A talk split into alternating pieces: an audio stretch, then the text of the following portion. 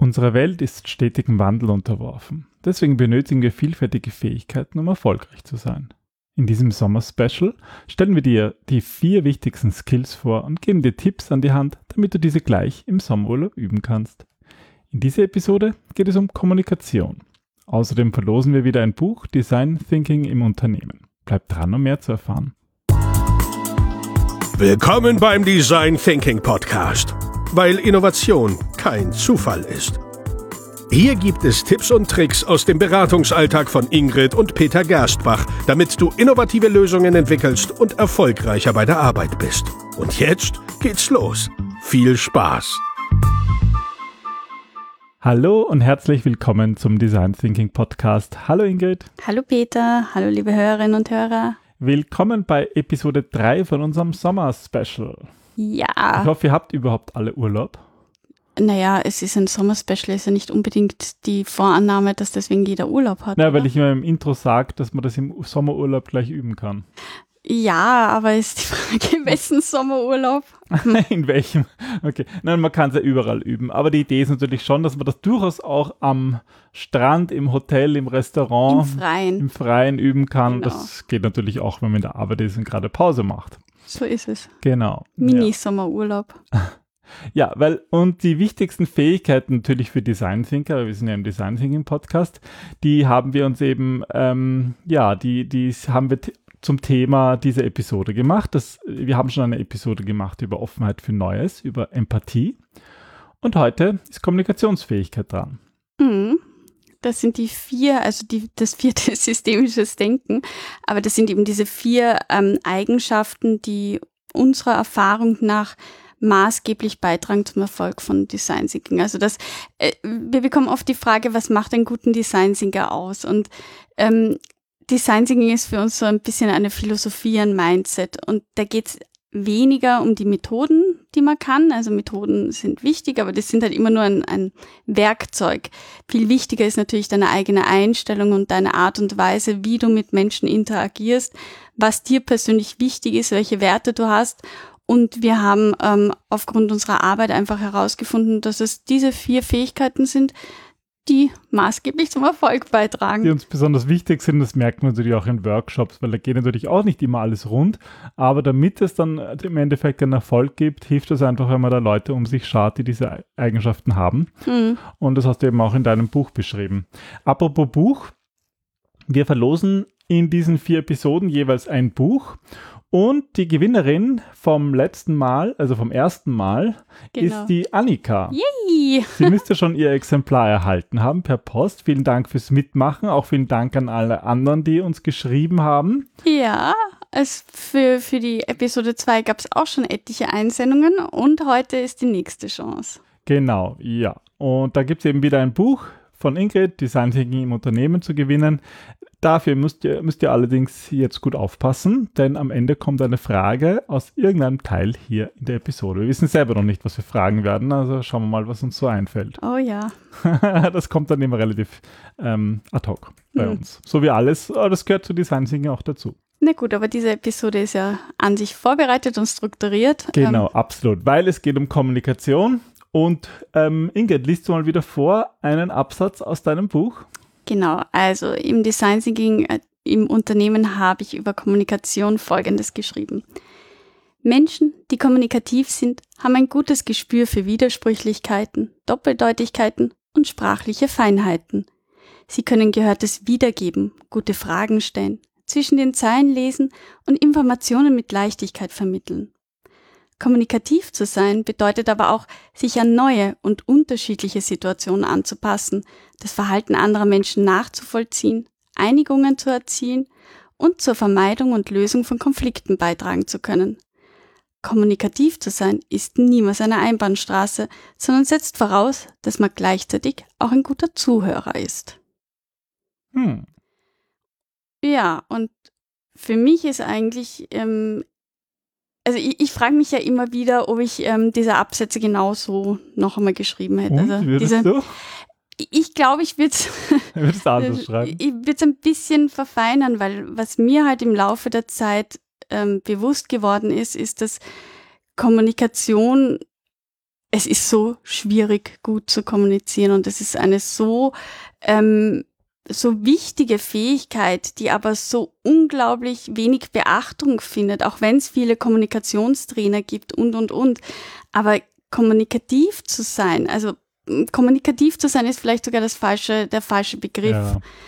Aber gut zu kommunizieren, ich merke das ja an unseren Mitarbeiterinnen jetzt auch im, im, im Space oder in der Beratung. Es ist irgendwie so schwer, gut kommunizieren heißt nicht, viele Informationen auf einmal rauszublasen. Hm, das wird oft irgendwie verwechselt, ja. Wird man ja. zugebombt mit Informationen, aber das hilft halt auch nichts. Also es geht auch irgendwie um die Menge. Ha? Es geht nicht nur um den Inhalt, sondern es geht einfach ganz maßgeblich um den Transport. Und es geht auch darum, überhaupt ein gutes Gespür zu bekommen von Sender und Empfänger. Also es ist eben wirklich nie eine Einbahnstraße, sondern es sind immer mindestens zwei Parteien involviert. Und da reden wir noch gar nicht von dem Nonverbalen und den ganzen Signalen, ja. die da mitschwingen.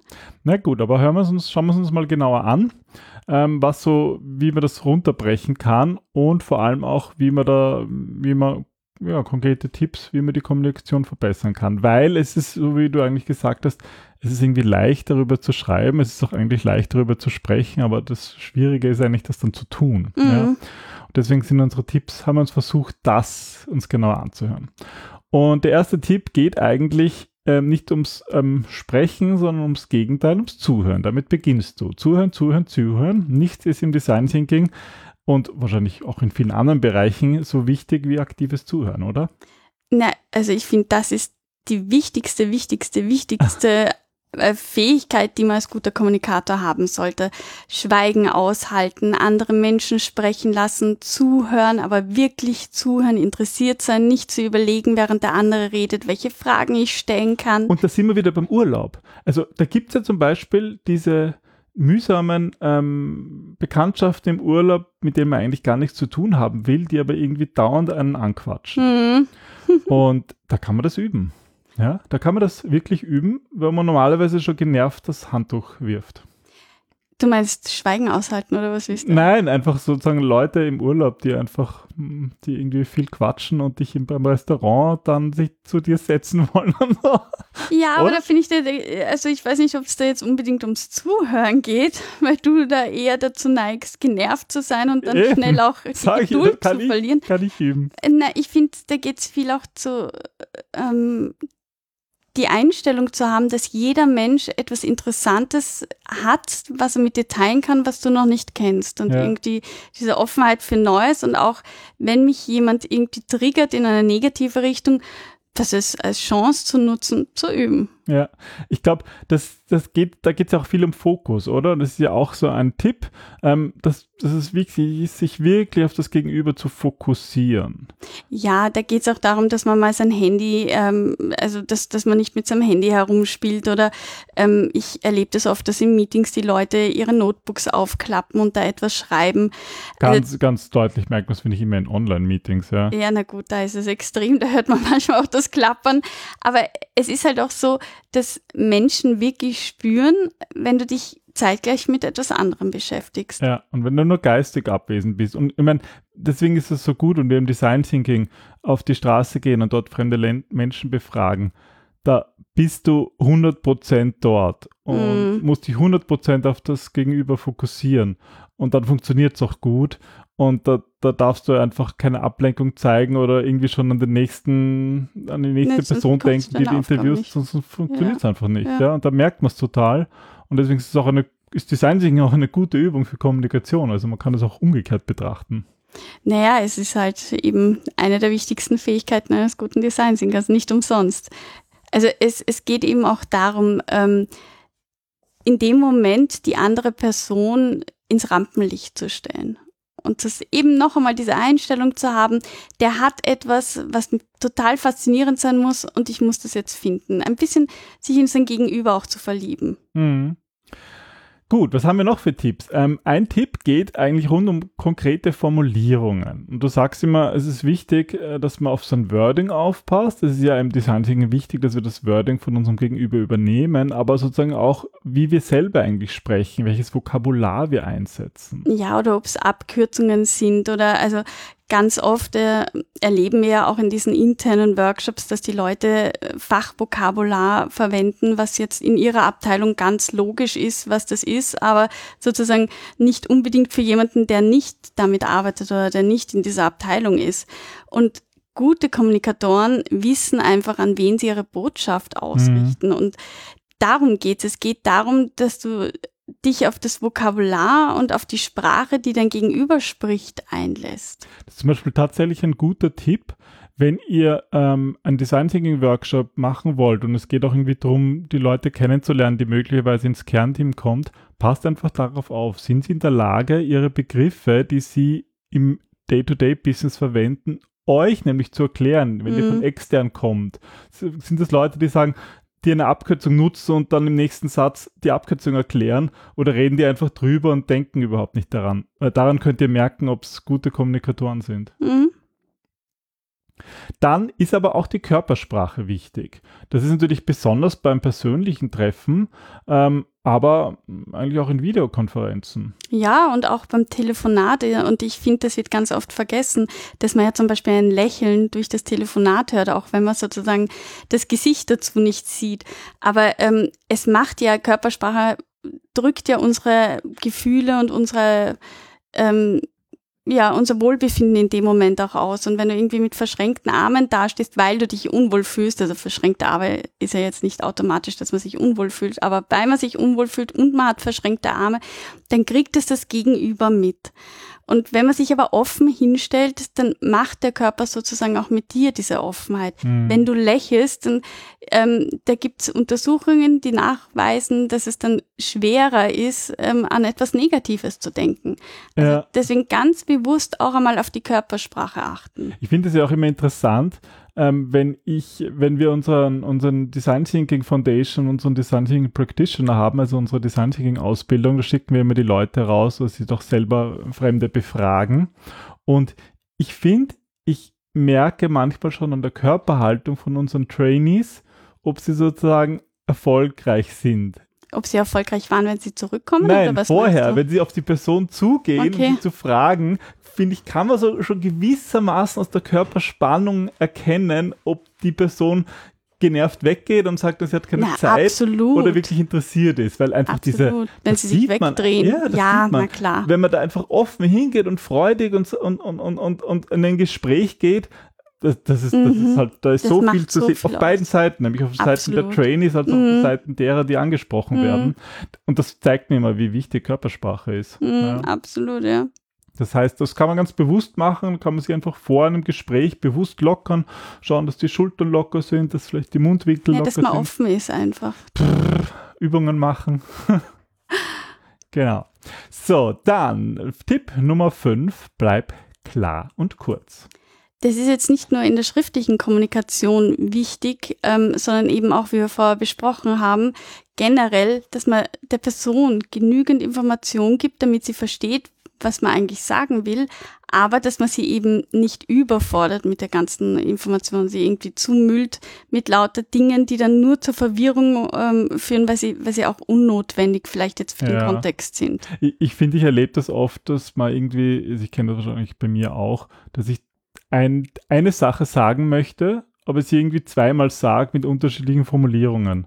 Mhm. Und das ist mhm. immer so die Frage, kann manchmal gut sein, aber manchmal ist es einfach nicht notwendig. Und es ist besser, ich lasse diese paar Sekunden dem Gegenüber zum Nachdenken. Ja, das ist halt, dass wir, dass wir Menschen generell nicht gerne ähm, Stille aushalten und ja. immer wieder glauben, wir müssen dann was nachschieben, damit, also Stille ist etwas Unangenehmes und damit die nicht passiert, schieben wir schnell Dinge nach, meistens eben Wiederholungen und geben dem anderen gar nicht den Raum, dass er nachdenken ja. kann. Ja. Also besser klar und kurz und dafür mehr Stille. Mhm. ist gut für die Kommunikation, Stille. Eigentlich komisch, ja, eigentlich widersprüchlich, aber so ist es. Hm. Ähm, erst denken, dann sprechen. Das ähm, hört man ja, das lernt man eigentlich schon in der Kindheit, oder?